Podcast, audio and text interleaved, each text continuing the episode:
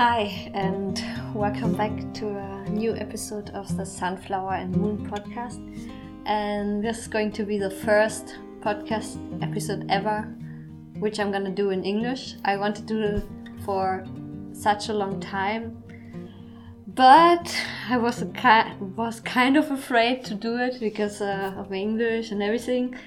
And but I know I know that I wanted to do it because I had a lot of friends who are uh, wondering what I'm talking about and they don't speak German. So usually I do my podcast in German, but yeah, every now and then I want to do some English podcast, even though my English is not the best, and I'm probably gonna listen to it and I'm gonna think like, what the heck? It's gonna sound so weird to hear me speak English because now I'm just speaking German all the time and I don't speak uh, as much English as I used to, and I'm pretty sure my English is like my accent is super German.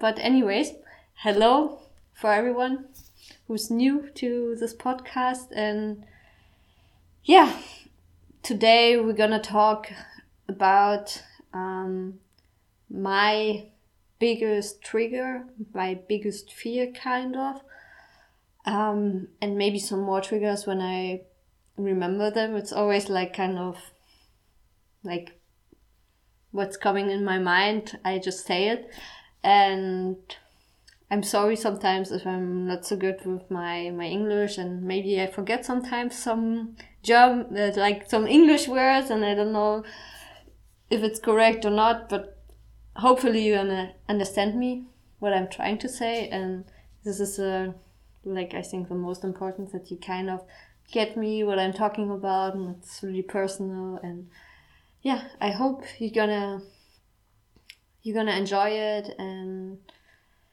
yeah, please let me know if you have any questions or anything else, you just reach out to me on my Instagram.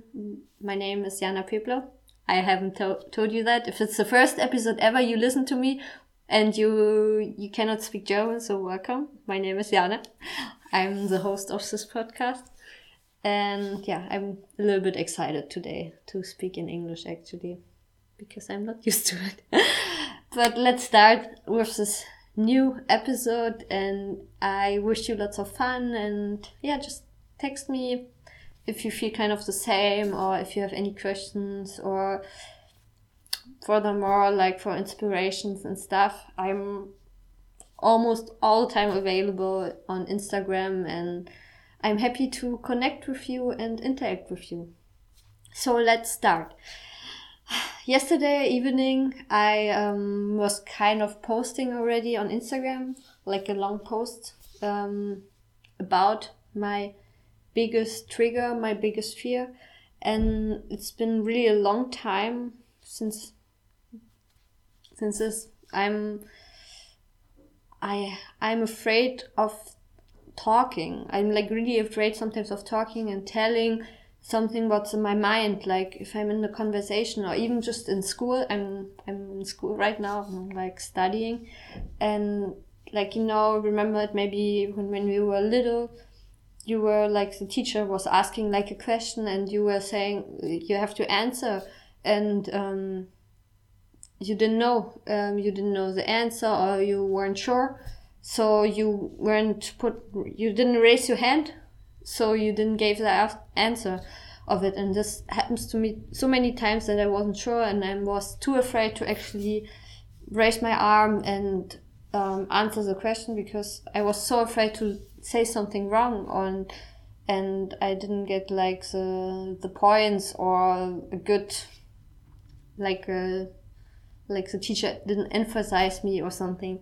So I rather say nothing. So this was like this little help to continue and I'm still kind of fighting with it. I'm so many times I'm too afraid of like saying something because the other people might think that, that I'm stupid, that I don't know the right answer, that I'm like wrong and I'm really afraid that people think that I'm stupid or dumb or I don't know. I don't know what they think, but I I just feel like I'm just too like stuck like in this kind of habit habit.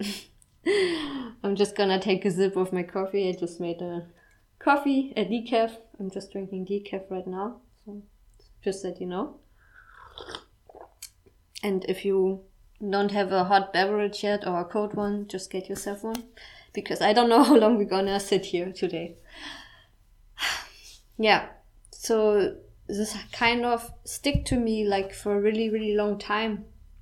And so not just in like um in the school I was like this was like even when I'm like at home or with friends I I'm more like the the quiet person and I don't say so much. I'm like a lot in my head or yeah, I, I kind of sometimes I feel like I miss even the the point to to answer because someone else is faster and I'm not so as fast as some other people to answer. So I'm really really like just listening all the time and even if I want to speak up but I cannot because some other people are faster. It's my my impression, my own impression sometimes. So, but the main main point is that I'm like really really afraid that what people might think about me when I when I tell like when I talk and that I may be super wrong with everything like like really really bad. Ah, and it's not even funny but i don't know.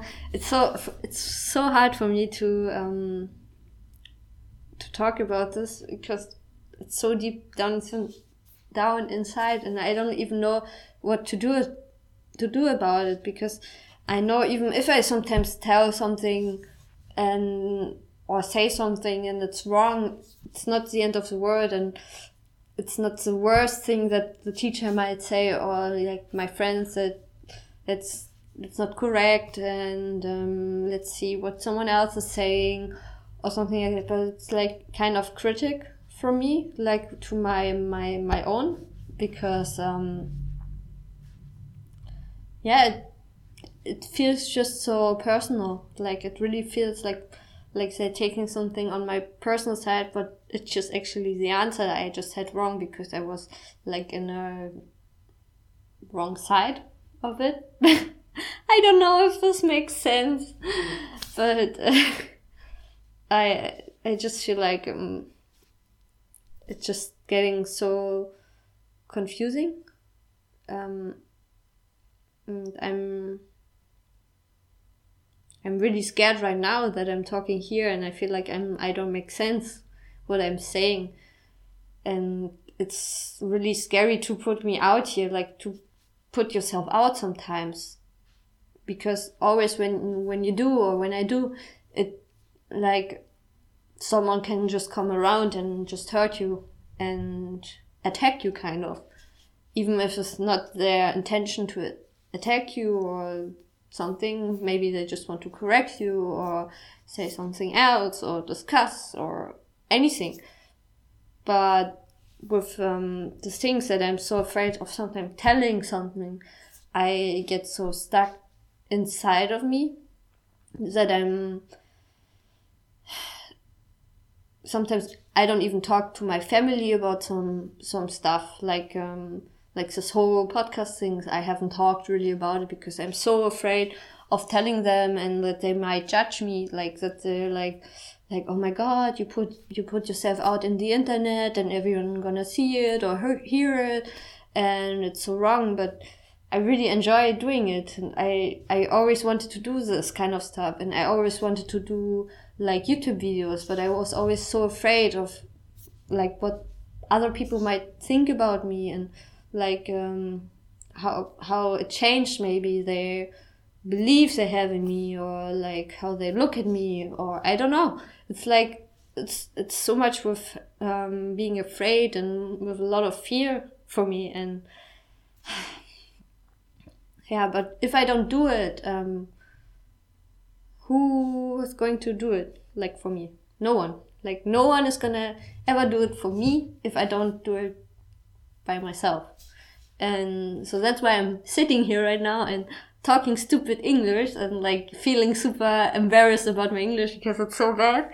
But I'm still, I'm still doing it. I'm still sitting here and recording this podcast and, um, yeah, because I'm used to do it in German. It's easier because I have all my, my kind of words in my head collected organized maybe maybe a little bit more organized but in english it's like it's flying out and i don't know i have to translate and everything but i'm still doing it.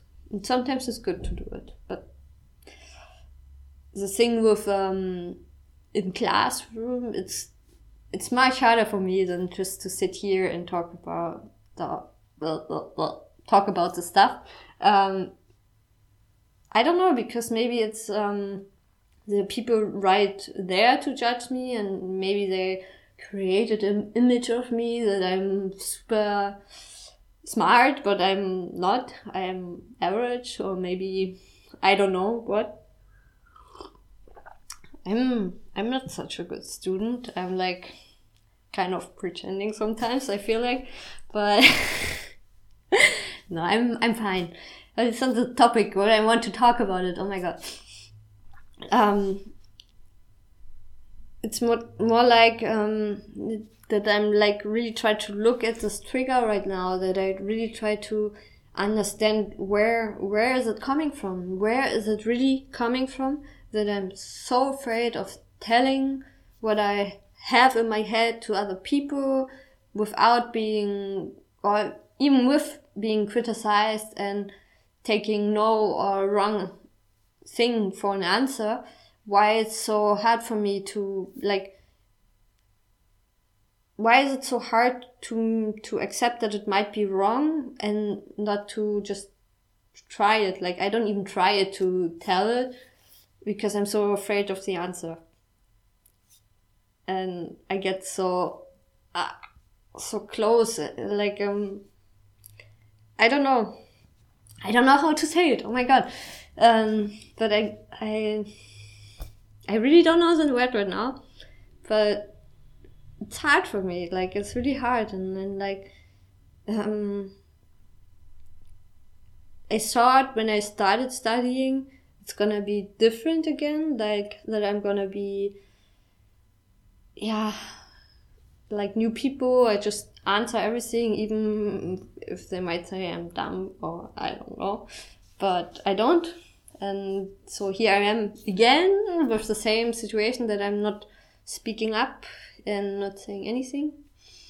But I feel like I'm getting there because I just feel like the first for the first time that I'm really realizing it. I mean, I have realized it before, but now I'm like really realizing it that I'm like kind of have this habit and it's always gonna start again, and that I, I maybe have to be what's the word? Um, maybe I just have to go for it and just like do it a couple of times and see how I feel about it and maybe I get better with it. Maybe not. Maybe it just takes like a long time to really dive deep into this kind of habit and this kind of trigger that I have created by myself, kind of, maybe. Probably. okay, I give you all my words I have. mm. But yeah, this is this is a big deal, and it, it affects me in like a lot of terms. Sometimes in like my relationship, I'm just like sitting there, and I'm like I have all these um, words in my my in my head, but I cannot speak it. I cannot just speak it up because it doesn't. Sometimes when I start talking, it doesn't make any sense, and I'm like this is not what I want, wanted to say. I wanted to say something completely different, but I cannot get it in the right kind of direction, kind of organization. I don't know what this was. I was just doing something with my hands, so I don't know. oh my god. So this even affects me there. And I'm getting better because I'm kind of meditate do a lot of meditation and listen to my feelings and like like let myself try and give myself time because I cannot rush with the things. Like I cannot just say completely sentences. I cannot say it like in if I don't take my time that the sentence makes sense. If you know what I mean, like I really have to take like thoughts about it and this is a perfect situation like for, for my partner as well to just wait for me like um what I want to say, what I want to do, and like like try to find my words and then say it and have like a good conversation, kind of. so I'm I'm I, I try I, I try to get better and get more confident with all these things, but it's still super hard for me. Like I feel so so many times I feel stuck with it, and that's okay because it's still my own kind of movement, my own kind of way to figure out the things and I just try. I just try what I'm doing here with the podcast. I just try when what I'm doing with um, my Instagram. Sometimes I don't even know what I'm doing there. I'm like super lost. I feel like all the time I'm super lost. It's another trigger. I don't. Sometimes I don't know nothing where I'm going gonna do where I'm going to end up, and it makes me crazy because I want to have like a like a nice plan, and but it doesn't work out like that. It's always changing so many times. It's like the direction is always changing, and I feel so lost and unmotivated, and I, I, I actually don't know what to do. Sometimes I just don't know what to do with my life, and I'm just sitting here. What the hell? I'm doing here. Why did I quit my studies? Why did I do this? Why I do, did I do that?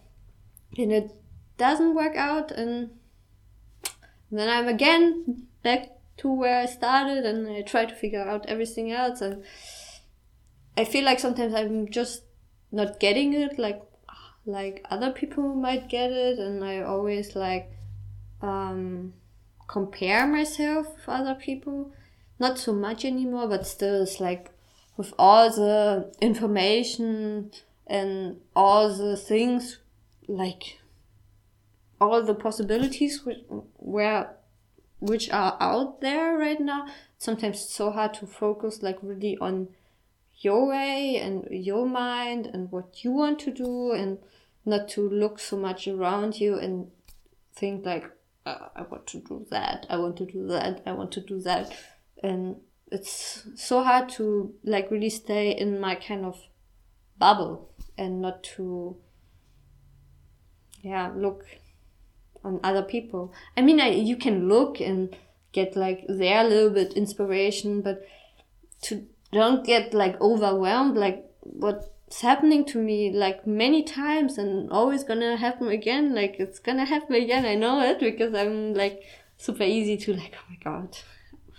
And I'm just sometimes afraid of that I'm not gonna find anything what what's really fitting me and what suits me in my job career and, and my all my life kind of. I've, i don't know sometimes it's just like it's getting messy. I mean i'm happy and i'm healthy and that's so important and i'm I'm so aware of the fact that I'm I'm feeling that my body and my strength and strength strength and my fitness is fine and I'm working on this and this is like like good thing. But I kind of want more sometimes.